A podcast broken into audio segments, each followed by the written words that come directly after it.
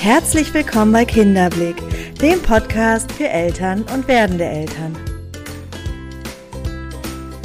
Mein Name ist Nathalie Ries, ich bin systemische Kinder- und Jugendtherapeutin, Elternberaterin und selbst Mama von drei Kindern. Der Weg in eine selbstbestimmte Erziehung.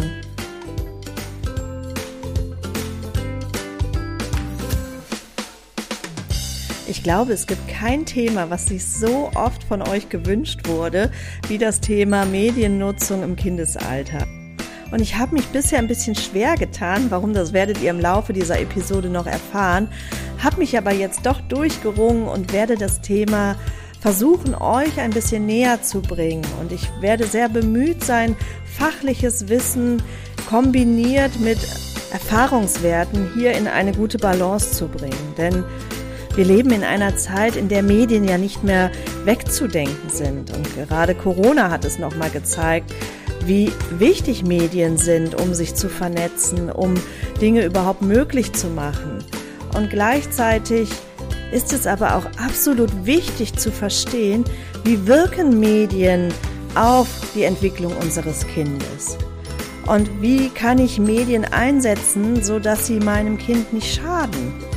Ab wann machen Medien überhaupt Sinn und ja, wie kann ich meine Kinder da heranführen, dass sie womöglich kein Suchtpotenzial oder ähnliches entwickeln. All das schauen wir uns heute mal genauer an und ich wünsche dir jetzt ganz viel Freude beim Zuhören.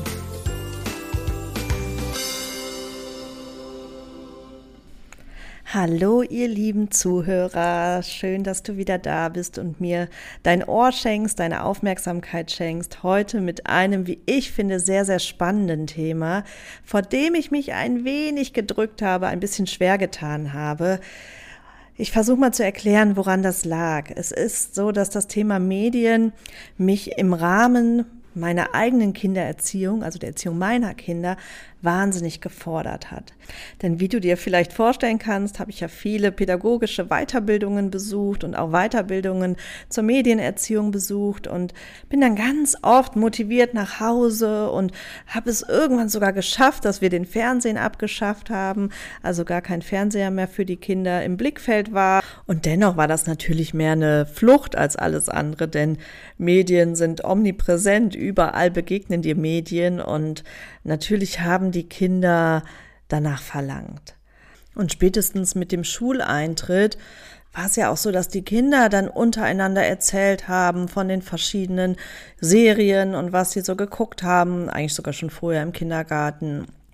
Und wenn mein Kind da nicht mitreden konnte und da irgendwo ausgegrenzt war, ja, war, war ich mir dann auch unsicher, ist das jetzt so der richtige Weg?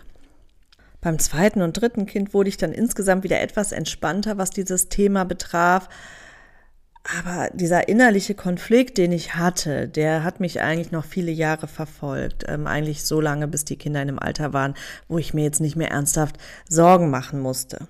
Und womit ich dann auch immer wieder konfrontiert wurde, war natürlich der eigene Medienkonsum. Denn ich nutze die Medien natürlich zum einen für die Arbeit, aber auch im privaten Rahmen. Und auch wenn ich jetzt kein Mensch bin, der irgendwelche Spiele spielt oder irgendwie sinnlos rumdaddelt, sage ich jetzt mal, dennoch ist es so, dass gerade das Smartphone bei mir sehr präsent ist und ich ja auch meine Vorbildfunktion dahingehend hinterfragen musste. Also on top noch ein Thema, was mich natürlich mit meinem eigenen Gewissen immer wieder konfrontiert hat.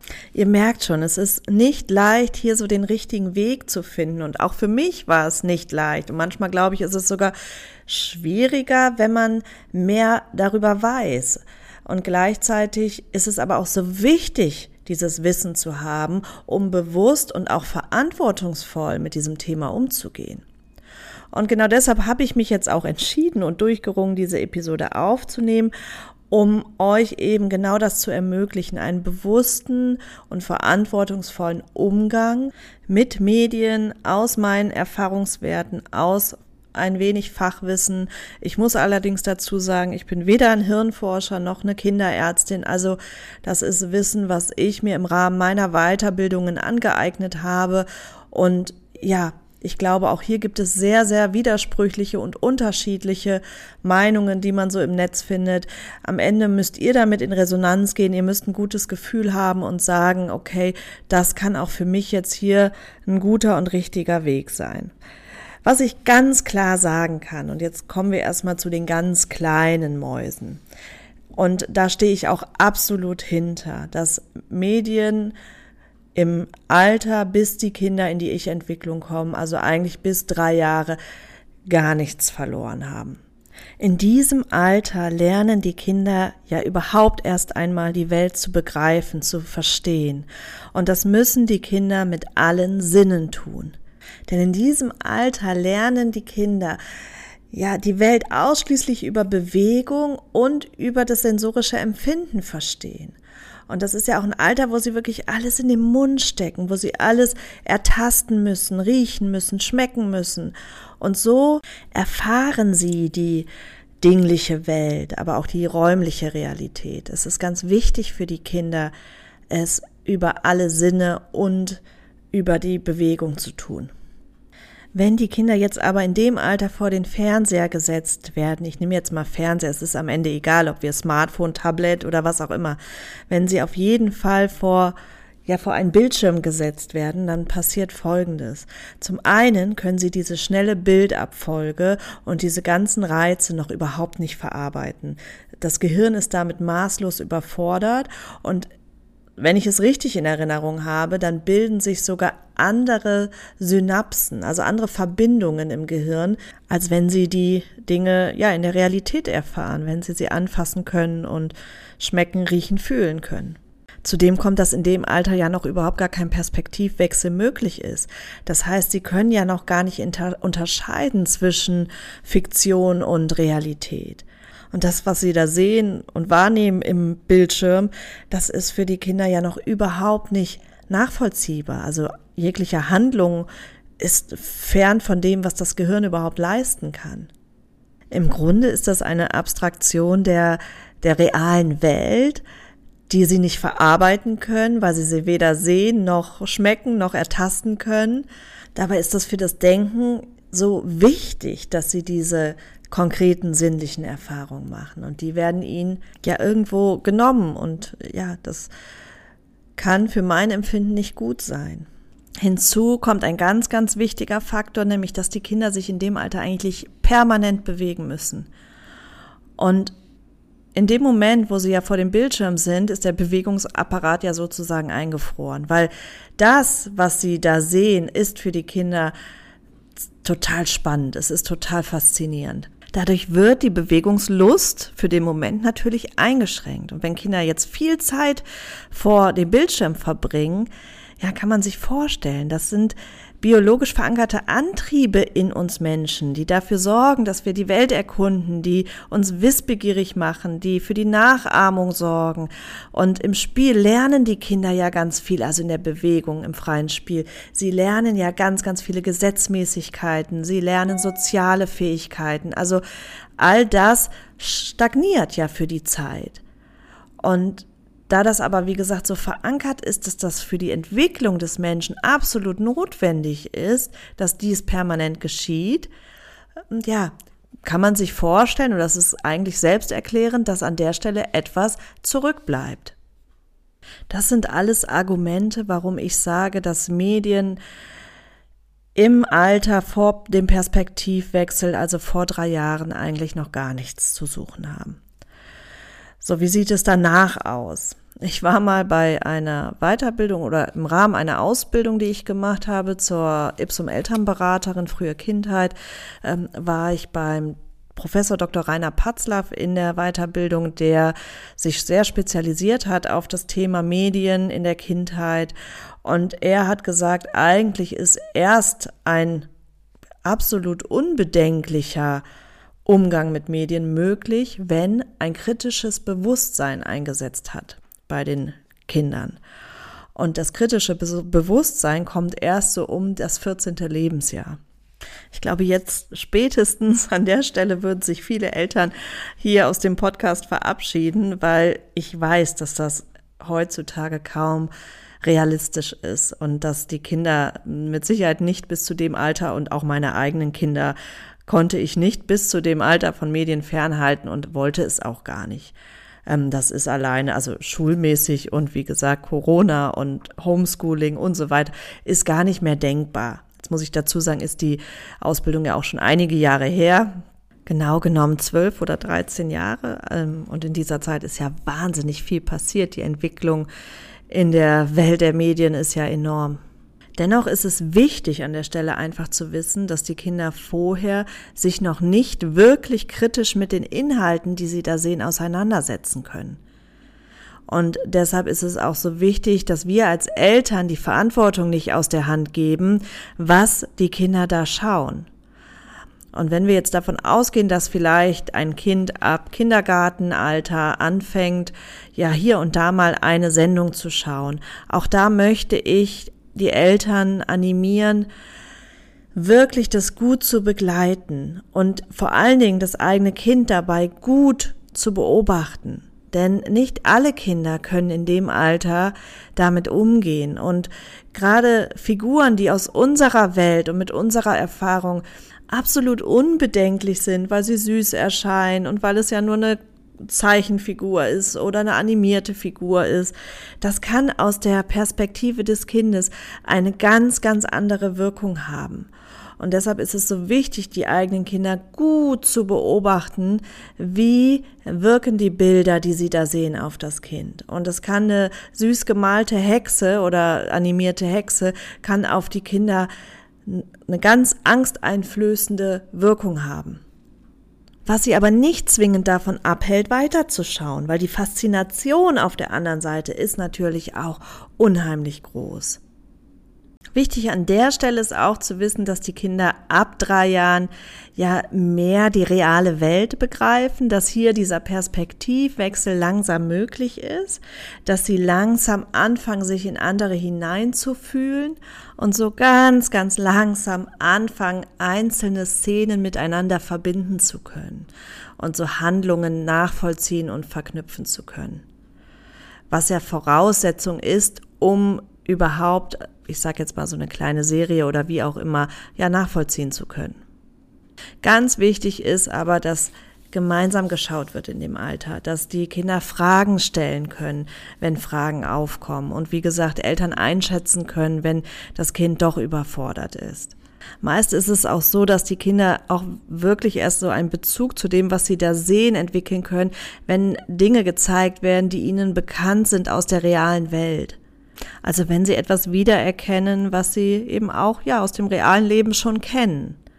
Und ganz wichtig ist, und da, das liegt auch in der Verantwortung der Eltern, hier zu gucken, dass das Serien sind mit einem angemessenen Tempo, ohne zu schnelle Bildabfolge, dass ähm, die Handlungen einfach sind und ohne zu viele Nebenstränge aufgebaut, also so, dass die wirklich auch ja nachvollzogen werden können.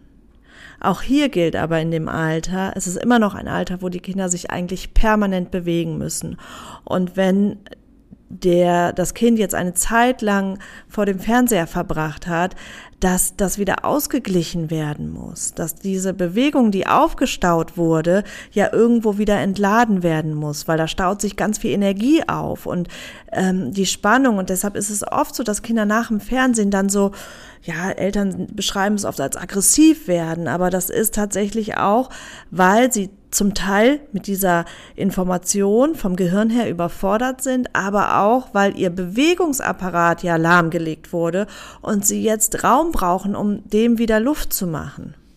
In dem Alter ist es auch ganz, ganz schwierig zu verstehen, dass die Kinder den Fernseher nach einer Zeit wieder ausmachen müssen.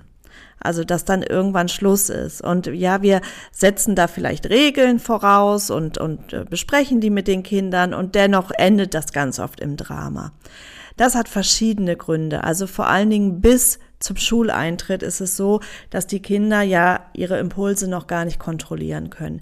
Und in dem Moment, wo sie den Fernseher ausmachen sollen, der sie ja Band, der sie ja fasziniert. Und warum das so ist, erkläre ich gleich noch. Das hat nämlich ganz viel mit dem Gehirn und mit unserem Belohnungssystem zu tun.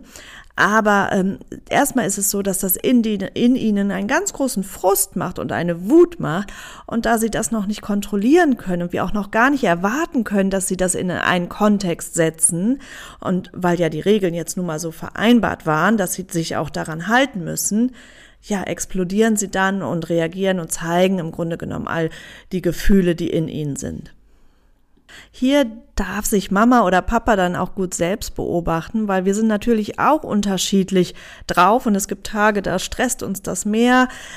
Dennoch ist es umso wichtiger, dass die Kinder ein Regelverständnis lernen und vor allen Dingen auch, dass sie nicht überfordert sind, ähm, dass sich an vereinbarte Zeiten gehalten wird. Also ich empfehle bei Kindern bis fünf Jahre oder sogar bis sechs Jahre nicht mehr als eine halbe Stunde. Das, ähm, wie gesagt, muss vom Gehirn her verarbeitet werden. Der Bewegungsapparat wird unterdrückt.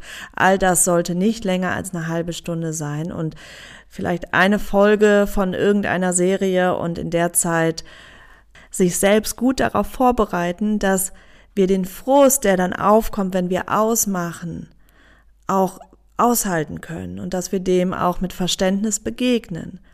Das heißt nicht, dass wir einbrechen und deshalb dem Kind Recht geben. Das wäre das absolut falsche Signal. Aber dass wir der Wut, die dann kommt, wenn das Kind ausmachen soll, weil es das ja aber noch gar nicht anders kann als so reagieren. Es sei denn, das Kind macht die Erfahrung, dass die Konsequenzen, die es erlebt, weil es die Wut herauslässt, die nun mal in ihm ist, aus Kinderwelt schlimmer sind als sich zu zeigen in der Wut. Aber das kann natürlich auch nicht der richtige Weg sein. Also es klingt jetzt ein bisschen hart, aber den Preis, den müssen wir Eltern zahlen, weil wenn wir unserem Kind es gestatten, dass es Fernseh guckt, was auch aus meiner Perspektive in einem geringen Maß in Ordnung ist, dass sie dann ja den Frust eben auch ausleben dürfen, dass der ein Stück weit dazugehört, weil sie sich einfach sehr darüber ärgern weil sie da noch bleiben wollten. Und sie werden es mit der Zeit lernen. Sie werden es lernen über die Erfahrungen. Und wenn die Regel fest ist und das immer so ist, werden sie sich ja üben in ihrer Frustrationstoleranz. Wichtig aber nochmal, ist der Inhalt, dass wir gut, gut überprüfen, was schauen die Kinder. Es sollten geradlinige Geschichten sein, Geschichten, die sich abwechseln, wo es spannende Momente gibt, aber auch wieder entspannende Momente, dass die Kinder nicht in dieser permanenten Spannung verharren. Ähm, es sollte eine einfache Erzählweise sein, in einer verständlichen Sprache und ähm, im Idealfall auch noch ein Happy End sein, so dass die Kinder dann auch abschließen können mit dieser Geschichte und das nicht noch so ewig nacharbeitet. Jetzt ist es so, dass die Kinder, wenn sie älter werden, ja ganz oft auch danach fordern, dass man das Zeitfenster des Medienkonsums anpasst. Und dieser Reiz, also ich sag mal, die Begierde danach, die wird immer da sein oder bei den meisten Kindern. Da werden wir Eltern immer irgendwie diskutieren müssen. Deshalb auch hier lade ich alle Eltern ein, sehr gut auf das eigene Kind zu achten. Auch weiterhin an Zeiten und Regeln festhalten. Da kann man sich mal erkundigen, was ist so angebracht, in welchem Alter. Das ist ja sehr unterschiedlich, je nach Alter des Kindes. Aber nicht die Kinder da wirklich so sich selbst überlassen, weil damit sind sie überfordert und vor allen Dingen nicht mit den Inhalten sich selbst überlassen. Dass man das gut einschränkt. Es gibt ganz tolle Möglichkeiten, auch Apps, wenn die Kinder jetzt ein eigenes Smartphone haben, ähm, wo man das steuern kann. Ich mache das bei meinen Kindern auch, dass ich im Grunde da immer noch die Regie in der Hand habe und weiß, außer jetzt bei meinem 16-jährigen Sohn da nicht mehr, aber bei den meinen Töchtern, die einfach noch ein bisschen jünger sind, da ähm, ist es nach wie vor so, dass ich das mit in der Hand habe und selber gut gucke, was gucken sie, wo, ähm, welche Zeiten werden Medien genutzt und wie lange. Also einfach da nicht so komplett das Steuer aus der Hand geben, weil damit können Kinder überfordert sein. Jetzt ist das Thema Mediensucht ja auch ein Thema, was präsent ist, was wir oftmals hören. Ich selber habe ein Kind begleiten dürfen, das mediensüchtig war Und ich kann schon sagen, dass das eine große Belastung ist für das Kind und auch für die Familie, weil das ist schon ein klassisches Suchtverhalten. Die Kinder machen dann wirklich auch einen, einen Entzug durch und das, ähm, ja, muss teilweise klinisch begleitet werden. In dem Fall war es jetzt nicht so, aber das musste dennoch gut begleitet werden und das ist für alle eine ganz große Belastung. Es ist jetzt nicht so, dass wenn Kinder, und ich möchte hier auf gar keinen Fall Angst machen, wenn Kinder ähm, vielleicht mal über die Stränge schlagen und an dem einen oder anderen Tag mehr gucken durften, dass die jetzt direkt in der Suchtgefahr sind. Also das glaube ich nicht. Ich glaube schon, dass da auch andere Komponenten eine wichtige Rolle spielen, also das soziale Umfeld. Meist ist das eher so, wenn irgendetwas familiär nicht, nicht im Argen ist. Also wenn das Kind einen starken Verlust erleiden musste oder eine Trennung erleiden musste oder so generell nicht in einem stabilen Umfeld groß wird oder keine sichere Bindung vorhanden ist. Also dass insgesamt ja die Situation schwierig ist und dadurch das Kind eher flüchtet, weil es in den Medien sich das erhofft, was es im realen Leben nicht bekommt wie zum Beispiel Zuwendung, Bestätigung, ähm, Anerkennung, all sowas. Also deshalb müssen sich Eltern da jetzt nicht zwingend sorgen, wenn das Kind mal über die Stränge schlägt oder in einer Phase ist, wo es deutlich mehr danach verlangt. Aber umso wichtiger eben das Steuer nicht komplett aus der Hand zu geben. Und Warum das überhaupt ist, dass die Kinder da in so eine Sucht rutschen, ist zum einen eben da der Grund, den ich gerade nannte, dass sie darüber das erfahren wollen, was sie im realen Leben nicht bekommen. Aber es hat auch ganz viel mit dem Belohnungssystem zu tun. Denn genau diese Reize, also bunte Animationen, schnelle Videos und so weiter, das ist ja wie so ein digitales Feuerwerk und das wirkt auf das Stammhirn und in erster Linie auf das Belohnungssystem.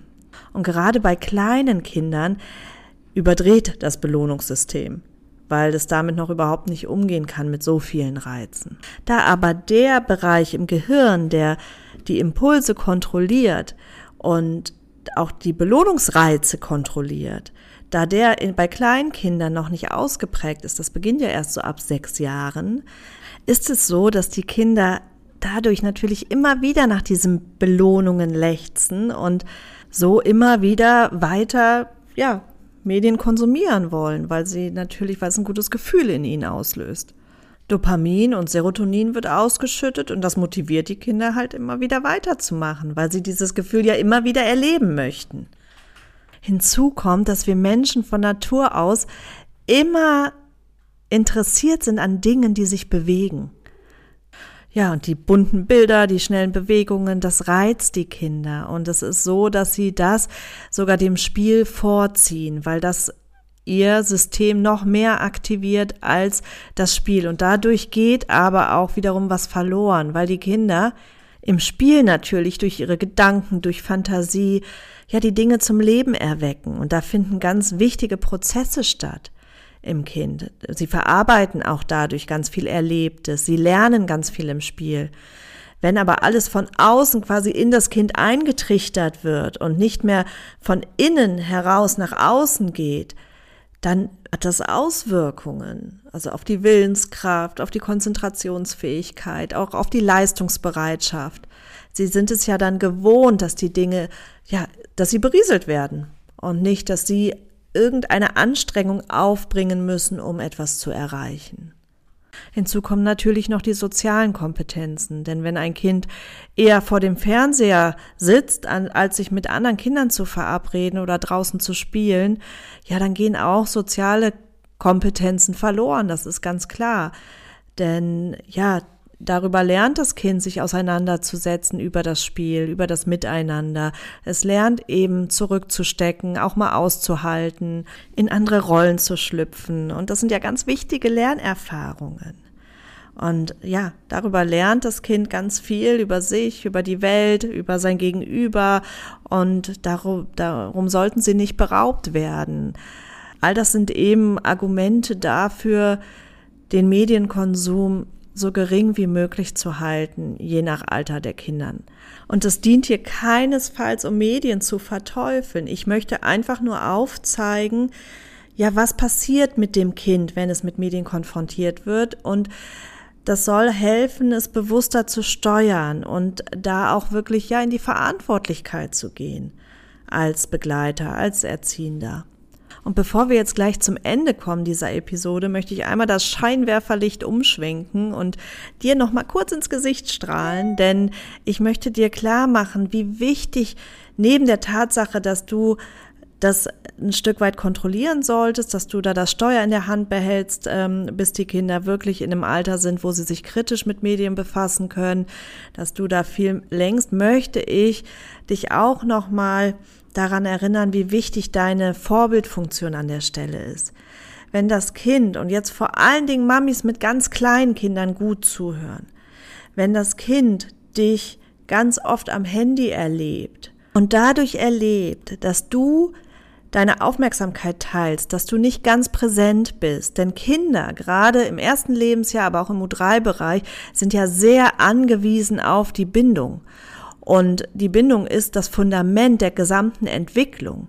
Wenn sie aber irritiert werden in ihrem Bindungsverhalten, weil du gar nicht so wirklich verfügbar bist, weil du zwar da bist, weil sie dich auch sehen können, anfassen können, aber du mit deinem Fokus und deiner Aufmerksamkeit, die die Kinder in dem Alter so unbedingt brauchen, nicht wirklich verfügbar bist, dann wirkt sich das negativ auf das Bindungsverhalten aus.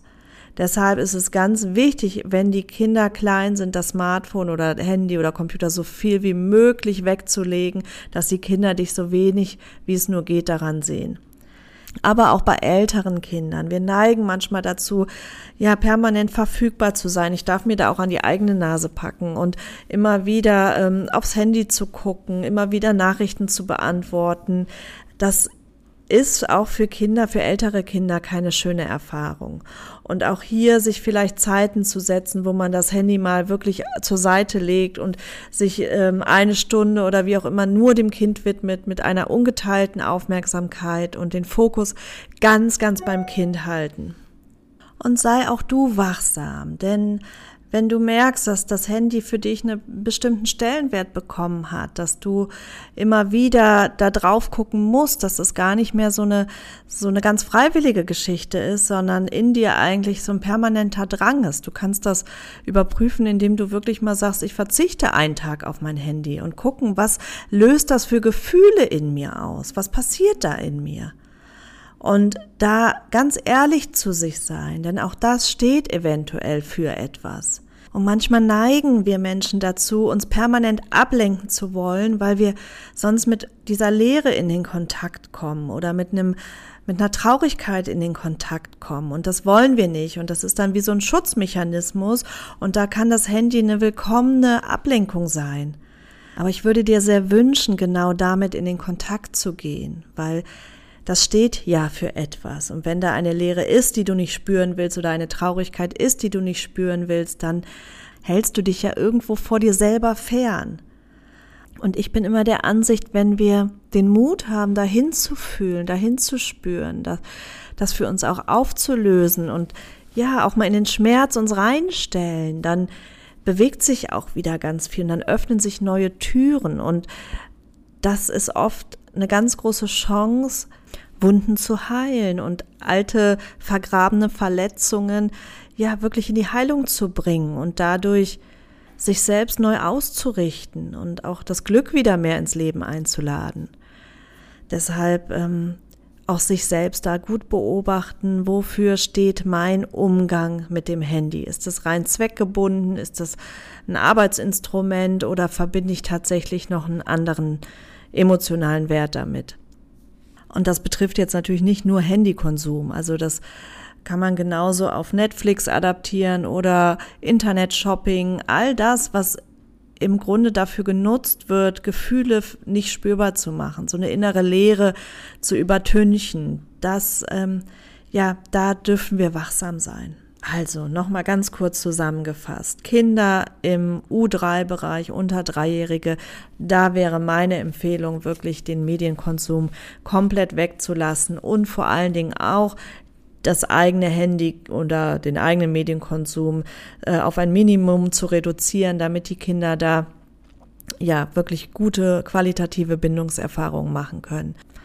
Ab drei Jahren, falls es gewünscht ist. Also ihr schadet dem Kind ganz sicher nicht, wenn es auch bis ähm, sechs, sieben Jahren keinen Kontakt mit Medien hat. Aber solltet ihr euch dafür entscheiden, dass ihr sie ab und an mal eine Sendung schauen lasst, auch das ist ja für einen selber oftmals eine Entlastung, dass man weiß, hier habe ich eine halbe Stunde, wo ich wirklich mal gezielt irgendetwas ähm, erledigen kann, dem nachgehen kann oder auch einfach mal mich ausruhen kann. Also vollkommen in Ordnung. Nur, dass es dann kontrolliert ist, dass ihr wisst, was die Kinder schauen und ähm, ihr wirklich das Steuer in der Hand behaltet und nicht an die Kinder übergebt. Und ja, dann auch im späteren Alter gucken, dass die Kinder wirklich einen kontrollierten Medienkonsum haben, geringe Zeiten haben und einen, einen, guten Ausgleich schaffen, dadurch, dass die Kinder dann im Anschluss nach draußen gehen, dass sie spielen, dass sie sich bewegen, dass sie diese Spannung abbauen können. Also, dass ihr da einfach das Steuer in der Hand haltet und gleichzeitig auch nicht darüber böse seid, wenn die Kinder traurig und frustriert sind, wenn dann der Fernseher wieder ausgemacht wird oder das Tablet weggenommen wird. Also auch da den Kindern mit viel Verständnis begegnen, weil, wie ich es erklärt habe, sie noch gar nicht anders handeln können. So, ich hoffe, dass euch diese Episode gefallen hat, dass ihr ein bisschen was mitnehmen konntet. Wenn dem so ist, wie immer mein ganz großer Wunsch an euch, diese Episode doch zu bewerten bei Spotify oder iTunes. Da würde ich mich sehr drüber freuen, wenn ihr mir ein paar Sterne da lasst oder eine Bewertung mit ein paar netten Worten. Das ist für mich eine wundervolle Bestätigung und das Zeichen, dass ich hier mit der Arbeit ja euch auch wirklich etwas Gutes tue, was ja so der Sinn dahinter ist. Solltest du gerade selber in einer Situation sein, dass du dich überfordert fühlst, dass die Erziehung dich gerade sehr anstrengt, dass du nicht so wirklich weiter weißt an der einen oder anderen Stelle, dann kannst du dich sehr gerne über den Link in den Shownotes auf ein kostenloses Erstgespräch bewerben und dann schauen wir beide gemeinsam, ob es ja eine Möglichkeit gibt, dass ich dich unterstützen kann, dass ich dir helfen kann und wir vielleicht ein Stück des Weges gemeinsam gehen. So, ihr Lieben, jetzt wünsche ich dir einen wundervollen vierten, vierten Advent. Wahnsinn, mein Gott, die Zeit. Ja, einen wundervollen vierten Advent am Sonntag. Bis dahin erstmal ein ganz tolles Wochenende im Kreise deiner Liebsten. Und nächste Woche melde ich mich mit einem kleinen Weihnachtsspecial bei dir. Ähm, ja, lass es dir bis dahin gut gehen. Genieße die Zeit. Finde ein bisschen Ruhe in dir vor allen Dingen und ja, alles Liebe für dich. Bis bald, deine Nathalie.